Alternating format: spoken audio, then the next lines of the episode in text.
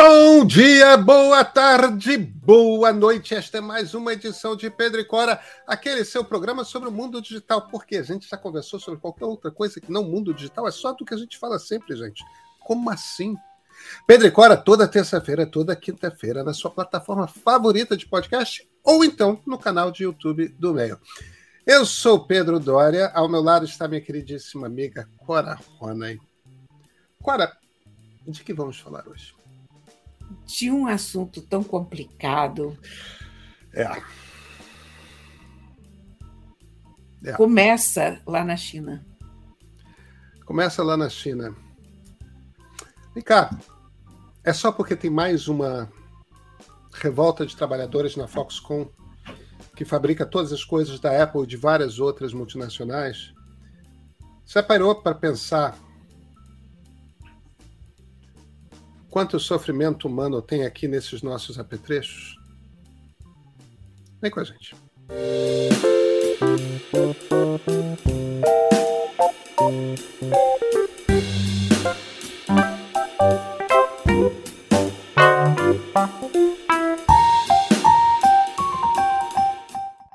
Qual era a Rona, hein? E a Foxconn, hein? Conta essa história. Pois é, Foxconn é a fábrica que faz todos os aparelhos da Apple, é a montadora de todos os, os produtos da Apple. Não só dos produtos da Apple, o Foxconn, a principal fábrica da Foxconn, tem 200 mil funcionários, imagino que é isso.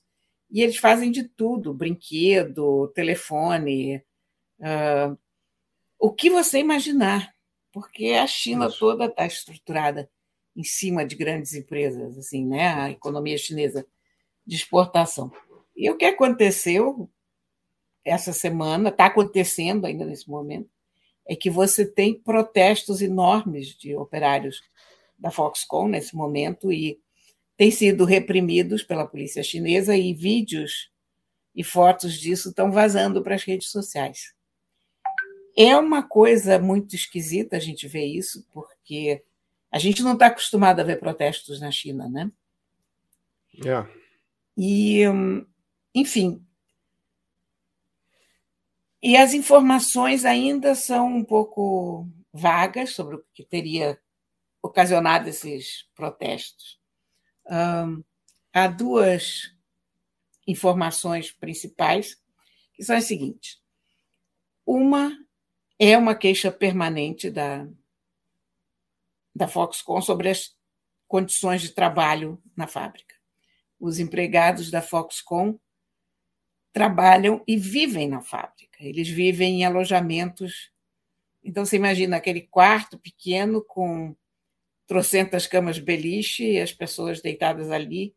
É um ambiente com zero privacidade, é um ambiente muito insalubre é um ambiente tão desesperador que no passado já levou a uma onda de suicídios dos funcionários.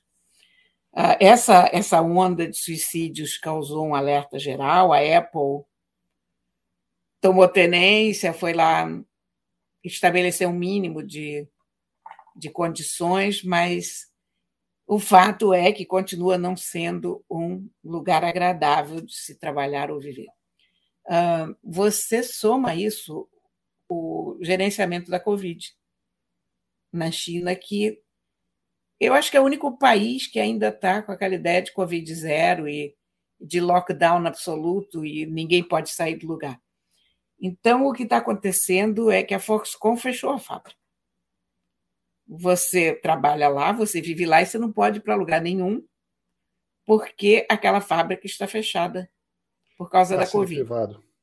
Cárcere privado, essencialmente, que protege os habitantes da cidade, onde a fábrica está situada, mas não protege os trabalhadores, porque entre si eles estão se contaminando também. Uh, depois tem um, uma segunda causa, um, um, segundo problema, que é uh, o aumento da produção do iPhone. Cada vez que chega um modelo novo, aquela produção aumenta, eles têm que contratar gente temporária e tal. Dessa vez eles fizeram uns anúncios, a Foxconn fez uns anúncios muito atraentes, prometendo uma quantia de dinheiro muito razoável para a China por um contrato temporário de dois meses. E vieram pessoas de várias partes da China atendendo a esse anúncio, e quando eles chegaram na Foxconn, eles descobriram que o contrato era de dois meses, mas para eles ganharem aquele salário bom, eles teriam que trabalhar mais dois meses por um salário ruim. Então, era um compromisso, na verdade, de quatro meses e por um salário que, diluído por esses quatro meses, não tinha todo esse potencial de atração. Isso o cara saiu de casa, o cara pagou passagem, enfim. Então, tudo isso acabou se juntando numa espécie de tempestade perfeita e os funcionários estão revoltados. Eu acho que isso dá muitas isso levanta muitas questões. Levanta a questão de como a Covid está sendo gerenciada até hoje na China, que é muito questionada. Hoje, essa, essa ideia de um lockdown completo se provou muito desastrosa na China, em vários lugares, porque as pessoas começaram a não ter comida, né? Você estava fechado num condomínio, você já pensa o Vivendas da Barra ou qualquer coisa assim, e você não pode sair mas, como a China é um, um poder central, como a China é um governo que provê tudo, a comida era entregue. Você lembra desses vídeos do começo da pandemia com as pessoas? Só que isso depois, como é um serviço público, isso desanda. Só que as pessoas continuam presas, então as pessoas estão lá presas e não têm água, as pessoas estão lá presas e não têm comida. Isso aconteceu na Foxconn uma das razões do, da revolta é que estava, não só eles tinham que morar na fábrica, trabalhar na fábrica, mas além disso não tinham comida. Comida insuficiente, qualidade ruim. Enfim. E além disso tudo, a gente começa a questionar essa essa loucura do, da sociedade de consumo essa, essa virada que o mundo deu em algum momento do século passado, que botou a gente nesse caminho sem volta de consumir e, e também se você não consome, as pessoas que fabricam ficam como? Eu, eu penso muito nisso, sabe, Pedro? Porque eu olho até aqui para esses meus livros e eu penso não é normal uma pessoa não precisa desses livros todos. Uma pessoa não precisa de tudo que eu tenho aqui em casa. Nenhum de nós precisa da quantidade de coisas com que nós vivemos hoje. O planeta não aguenta esse estilo de vida. Sabe? E, enfim, então é isso que está acontecendo lá e é isso que está acontecendo na minha cabeça. E alguma coisa vai ter que mudar em algum momento, em algum lugar, mas como? Cora, Vamos lá, eu acho que tem, tem algumas questões aí que você levanta. A, a, a, primeira, a primeira questão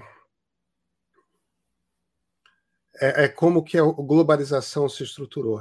Né? Houve um, uma queda brutal de custo de transporte marítimo por uma série de, série de circunstâncias é, entre os anos 80 e 90 caiu muito o custo de transporte marítimo, o que viabilizou você fazer coisas em vários países do mundo e mandar para serem montadas num, num só lugar, né? Tipo, iPhone que estava falando, né? O vidro vem dos Estados Unidos, o acelerômetro é, vem da Alemanha, o, a câmera vem do Japão. É, você As vai... vêm da Coreia. Você vai pegando, juntando esses troços todos e tudo chega em, em Shenzhen, na, Fox, na Foxconn, e as peças são montadas juntas e pronto, você tem um iPhone. Tem o iPhone, tem o, o, o, Galaxy X, né? Se não me engano, os celulares da Samsung também são feitos pela Foxconn e tal. É, se não os da Samsung, certamente de outras empresas, não é só da Apple. Não, várias empresas. É, várias. é. A, a, é uma fábrica, ou é um conjunto de fábricas, a Foxconn, que desenvolveu uma tecnologia ultra sofisticada de, é, é, de fabrico, né, de manufatura de coisa extremamente sofisticada com é, acabamento final excepcional. A Apple não tem muita alternativa. As empresas que fazem seus celulares, seus computadores, seus tablets na Foxconn, aquilo é meio que um monopólio. É, você até tem um lugar ou outro que faz, mas não com escala, não com essa escala de milhões de unidades em tanto tempo, tudo mais. E você precisa fazer milhões de unidades em tanto tempo, porque o ciclo desses produtos é anual. Então, se você tem um iPhone 13 anunciado em outubro é, de 2021 e um iPhone de 2000, um iPhone 14 anunciado em outubro de 2022, esse iPhone anunciado em outubro tem que estar em novembro aos milhões para ser vendido, porque a partir de julho as quedas começam, as vendas começam a cair, porque as pessoas já sabem que em novembro vai ter um modelo novo. Isso eu estou usando o exemplo da Apple. Eu podia estar falando de qualquer fabricante relevante Sim. de celular, porque é o mesmo ciclo, né? É, então, a, a, a, lógica é essa. E, e aí entra uma questão, eu acho muito engraçado quando gente de esquerda defende a China. Ah, a China é esse Estado maravilhoso que, através de indução do poder do Estado, desenvolveu indústrias diversas, tudo mais, tá, tudo verdade. Na China você não tem direitos trabalhistas. Na China você não tem não. previdência pública, você não tem seguro-desemprego. Você, tipo, vovô se aposentou, junta a família e paga a aposentadoria do vovô, paga uma grana para o vovô, bota o vovô dentro da sua casa. Entende? E espere que seus filhos façam o mesmo com você. É, você não tem todas essas. todo esse estado de bem-estar social que, que a Europa criou, que a América Latina criou, é, e que os Estados Unidos têm menos, mas tem alguma coisa, você não tem na China. Você não tem na Coreia, você não tem Vietnã, no Japão, no Vietnã, você não tem nenhum desses lugares. Tailândia, então você né? tem umas. É, é, é, aquela coisa de. Se, se, você pensa em esquerda como gosta de um Estado grande que induz a economia, que se mete em, em, em tudo, é por esse lado é, isso tem na China, tem mesmo. Agora, se você pensa do outro lado, que é as garantias de que todo mundo vai ter dignidade, que, que, que todo mundo vai ter. Não, tem. Aquilo é, é capitalismo selvagem mesmo. A China tem um tipo de capitalismo selvagem que a gente não tem no Ocidente. E, e, e, é uma e coisa. Sabe, sabe, sabe, o que, que me assusta mais? É o seguinte: é que as pessoas vão para uma fábrica dessas, como a da Shenzhen, como a da Foxconn, e isso para elas é subir na vida. Porque as condições nas pequenas cidades de onde elas vêm são ainda piores. Então, uma pessoa acha que é bom negócio que é uma vida melhor, você ir para uma fábrica em que você trabalha 10 horas por dia e em que você vai dormir na fábrica, num quarto com sei lá quantas outras pessoas. Você vai ter a sua liberdade controlada. Cada movimento seu é controlado, são câmeras filmando tudo o tempo Agora, todo. A, a verdade é que a mentalidade comunista é essa, né? Tipo, a, a, diferença do Stalin é que o Stalin tinha menos tecnologia. É, é verdade. Mas, mas a, a União Soviética do Stalin era. Você tinha polícia secreta vigiando seus passos. É. Se você tivesse um comportamento esquisito, você tinha. Você trabalhava em lugares em que simplesmente o Estado te mandava trabalhar naquele lugar e você trabalhava que nem um condenado. E, e ganhava pouco. E você diferença... não podia estudar o que você queria, porque o que você ia estudar dependia de quem os seus pais eram e isso, do que eles isso. tivessem feito na vida. E, do modo Isso. geral, os filhos de intelectuais eram mandados para as fazendas, porque eles não queriam os filhos de intelectuais estudando, e por aí vai. É um sistema horrível. A, a diferença é que a China descobriu uma coisa que a União Soviética nunca descobriu, né? Ela descobriu como trazer o capitalismo para o jogo e, e, e, portanto, assim usar esse poder ditatorial de total controle sobre a vida das pessoas para crescer economicamente. É. Como, como os comunistas soviéticos acreditavam numa economia 100% controlada pelo Estado e, e, nada do setor privado, você não tinha. É, o, o Estado não tinha competência para. É, eu, eu, preciso ter tanto de trigo, eu preciso ter. Você precisa botar um pouco de mercado para fazer com que a oferta e a demanda se é, é, é, equilibrem. Mas isso é capitalismo, isso não é democracia liberal. Né? Não. É, então, eles fizeram um, um, capitalismo sem democracia liberal. Eu não estou fazendo uma defesa aqui de que capitalismo na democracia liberal funcione. Não, tem. Imagina, tem trocentos problemas. É... Mas a gente tem um, um sistema no mundo que funciona desse jeito. As pessoas que fazem as nossas roupas no Vietnã, em Bangladesh, vivem em galpões que às vezes pegam fogo e matam milhares. Vivem em condições horrorosas. Mas aí a roupa custa 10 reais para ser feita e chega aqui a gente paga 300 reais e acha barato. E reclama que a roupa feita no Brasil é, a, a, a, três bairros de distância custa a mesma roupa custa mil. É... A diferença é quanto é, o, o Brasil é um exemplo ruim porque a carga tributária é tão absurda, porque os custos do, tra do trabalho. É, aí é o contrário, né? O, o, custo de um trabalhador é tão alto no Brasil para o empresário que ele tem que passar aquilo para o pro produto que ele faz. Não, não adianta. Ele tem que ter lucro. Então ele tem que.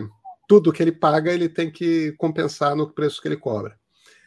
É, mas se você vai num lugar em que tem uma carga tributária mais bem distribuída, você você sempre vai pagar por um produto local muito mais caro do que você vai pagar por esse produto se ele for feito na China.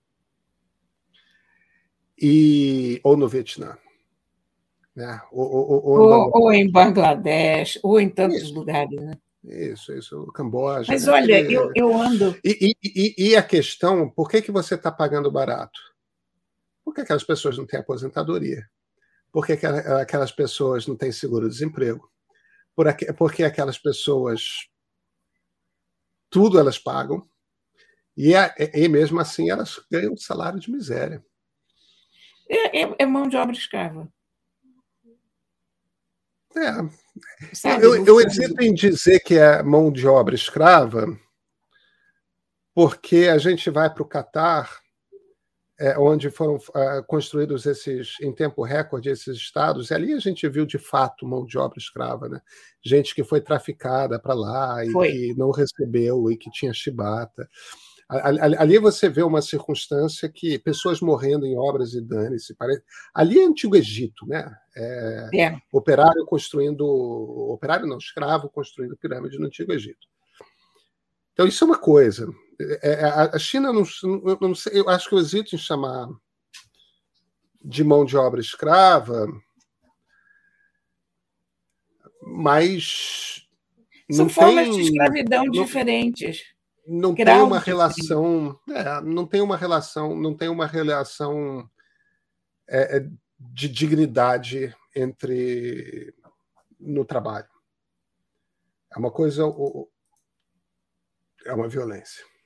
Olha, eu, eu penso muito nisso sempre, sabe? Porque eu vivo na sociedade ocidental, eu vivo na sociedade de consumo caramba, eu escrevo sobre tecnologia, uso tecnologia, eu sei lá quantos telefones celulares eu já tive na vida, e computadores, e tablets, e, e a gente não precisa nem chegar na tecnologia, mas quantas blusas eu tenho, e, e quantas calças e roupas, e você abre o armário e está aquele armário cheio, é aquela piada clássica, não tenho nada para vestir. E eu sempre me lembro daqueles relatos do Nordeste durante a seca, como o da Raquel de Queiroz no 15, das irmãs que tinham um vestido em casa e não podiam sair as três ao mesmo tempo, porque só tinha uma roupa em casa.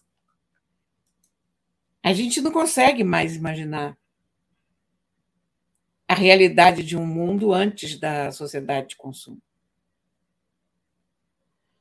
Eu estava lendo sobre a antiguidade pós-romana, digamos assim, e uma das coisas curiosas que eu.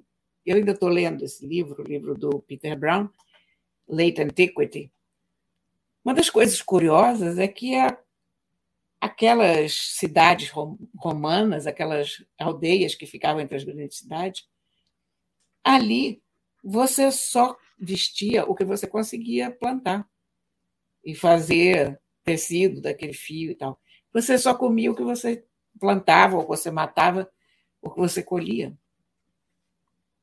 Você nunca experimentava uma fruta ou, um tecido ou qualquer coisa que viesse de outro lugar, porque eram, eram aldeiazinhas fechadas. E o mundo foi assim durante milênios, né? E de repente você cria uma coisa com a sociedade de consumo, com a globalização. Você tem fruta importada fora da estação no momento que você quiser. Você tem um desperdício de recursos. Você tem uma desigualdade inacreditável. Cara, e, e, eu olho as coisas e eu penso, mas como que a gente pode resolver isso? Mas sabe qual é o problema, Cora? Sabe, sabe o que, que não fecha? Eu não estou entendendo tudo que você está falando. Sabe o que, que não fecha nessa conta que você está fazendo? Essas pessoas na China estão melhores do que elas estavam antes da globalização. Pois é, eu sei, eu sei. Esse, esse, tipo, esse é o detalhe. É. Então, a solução não é menos globalização. É... Aí um outro argumento que poderia se dar é o seguinte: ah, então tudo bem, mas vamos vamos fazer o seguinte, a gente vai ter que pagar mais caro pelos equipamentos que a gente compra. Porque se a gente paga mais caro, aí as pessoas vão poder ter um salário, se, se, se a coisa é feita com regra tudo direitinho, a, as pessoas vão ter um salário maior. Só que se você cobra mais pelas coisas que faz na China, vai chegar um momento que vai voltar a ser mais barato fazer nos locais em que se faz em que se fazia. E aí você desmonta a globalização e a China para de vender para o mundo. E se a China para de vender para o mundo, a Foxconn não tem mais um negócio, manda aquelas 200 mil pessoas embora, tantas da Foxconn quanto das milhares, dezenas de milhares de outras fábricas, e essas pessoas vo voltam para o campo. É, o, o,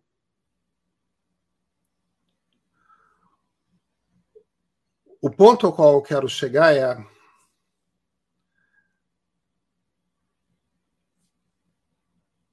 não, não, não dá para resolver fácil essa equação. Não. Eu, eu, acho que o, eu acho que a questão, Cora, é a seguinte: esses países eles têm de ser pressionados por direitos humanos.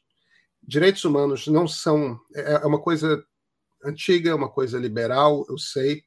É, tem gente tem gente comunista que diz que é, são valores ocidentais é, que a gente fica tentando impor aos outros que em outras culturas é diferente. Eu acho, eu acho um argumento meio canalha. Eu acho um argumento meio canalha. Tem, tem uma coisa que. Eu, eu acho um argumento 100% canalha. Mas... É, é, tem, tem uma coisa que eu li num livro que me impressionou muitíssimo. Isso eu li há mais de 20 anos. É, é um livrinho que foi publicado, eu li em português, foi publicado, se não me engano, pela Companhia das Letras, chamado Em, Quem, em que Creem Aqueles que Não Creem. É, que é uma troca de cartas entre o Humberto Eco e o Carlo Maria Martini, que era o cardeal de Milão. E que todo mundo, o cardeal Martini era o provável, o, o que todo mundo apostava que ia ser sucessor de João Paulo II. Acabou sendo Ratzinger. Mas um era um intelectual muito sofisticado. O Martini, acho que já morreu. Mas o Eco e o Martini se adoravam. O Eco era um ateu, o Martini um católico não. candidato papabili. É. E, e, eles trocam cartas sobre, sobre suas crenças mais pessoais. E num determinado momento, o Martini se vira e fala: a coisa que eu não consigo entender é de onde vem a ética de um ateu. Porque a, a, a, minha ética nasce da bondade de Deus e, e, faz um argumento, a partir daí, um argumento religioso, em que ele não consegue conceber a ideia de ética desconectando da, da crença que ele tem de que existe Deus. E tudo bem, e, e o Eco dá uma resposta que ele escrevendo é muito mais simpático do que qualquer coisa que eu vou, tendo lido 20 anos atrás, vou conseguir citar, mas o, o, o que ele diz, em essência, é o seguinte: bem, a, a minha ética nasce do meu corpo, porque, porque que eu, eu sei o que é ter fome, eu sei o que é ser privado de poder ir para onde eu quero ir. É, é, eu sei o que é dor física quando batem em mim. Eu sei todas essas coisas. Então a minha ética nasce do meu corpo. É eu entendo mesmo. essas coisas todas. A partir do momento que eu entendo essas coisas todas, eu sei o sofrimento que essas coisas trazem. Como é que eu posso desejar a outra pessoa qualquer uma dessas coisas? É, é daí que nasce a ética. Eu não preciso de uma é, de um Deus. Eu preciso de mim. É isso mesmo. É da experiência de ser humano que, que nasce. E, e isso é direitos humanos. Então, todas essas questões sobre as quais a gente está falando, entendeu? O salário de fome, é, ser obrigado a dormir num dormitório com pessoas com as quais você não tem nenhum tipo de intimidade, é, todas essas coisas são essência um problema de direitos humanos. Isso é um problema de regulação que a China tem que. A China tem que resolver a, a questão dos direitos humanos no seu país. Entendeu? Todos esses países têm de resolver é, esse, é, é, essas questões. Você não vai resolver o, o, a questão do welfare state, né? aquilo que o Estado dá para a pessoa, aquilo que é obrigação do Estado e aquilo que é obrigação da pessoa. Isso você não vai resolver. E, e no fim das contas é uma. É, é uma conta que todo mundo tem que fazer, de certa forma, né? É, o quanto que você quer arcar fazendo uma poupança, o quanto que. Eu, eu, eu acho que tem certas coisas como como saúde, como educação, principalmente educação básica, que eu acho que tem que ser o Estado. Eu acho também. Entende? Porque, porque se você tem um câncer, aí você tem que ir à falência não, ou gastar todo o dinheiro que você juntou para você teve para você na aposentadoria. Você tem que gastar tudo aquilo para se curar dos câncer, e aí você chega aos 70 anos e todo o dinheiro que você tinha para aposentadoria diligentemente, disciplinaramente guardado, você joga. Não dá. É... Então. Mas, mas, mas eu não quero ir para essa questão política, não. É... Eu acho que o problema é de direitos humanos. Eu acho que a gente tem que cobrar de todos os países que sigam a Convenção da ONU de Direitos Humanos, que é aquela que nasceu lá em Paris com a Revolução Francesa, sabe? Os direitos. Eu tenho uma cópia aqui em casa, sabe? É. Mas é isso, é isso. Aquilo... Eu, eu, acho isso, eu acho isso uma coisa tão importante. Essa... Aquilo não é um valor ocidental, aquilo é um valor humano. Aquilo é um valor humano. É um valor humano. Olha, aqui na nossa casa ateia e agnóstica, essa cópia que eu tenho aqui, que está aqui no escritório, isso ficava na parede da nossa casa. Então, desde muito pequenas, a gente crescia sabendo o que, que era a Declaração Universal dos Direitos Humanos. Uma vez, quando eu era muito pequenininha, eu perguntei para o papai se podia ficar acordada mais meia hora, e aí digo, vê lá na Declaração dos Direitos Humanos se é possível. a minha crença na, na Declaração dos Direitos Humanos chegava esse ponto. É, é, o, é o direito humano por excelência, né? É o é. mínimo que se espera que uma pessoa tenha ao longo da sua vida. Eu acho que é. as empresas ocidentais que contratam as fábricas em todos os lugares, elas têm uma responsabilidade enorme. Ah, nisso eu concordo com você. Todas as empresas precisam cobrar da Foxconn. E agora é uma cobrança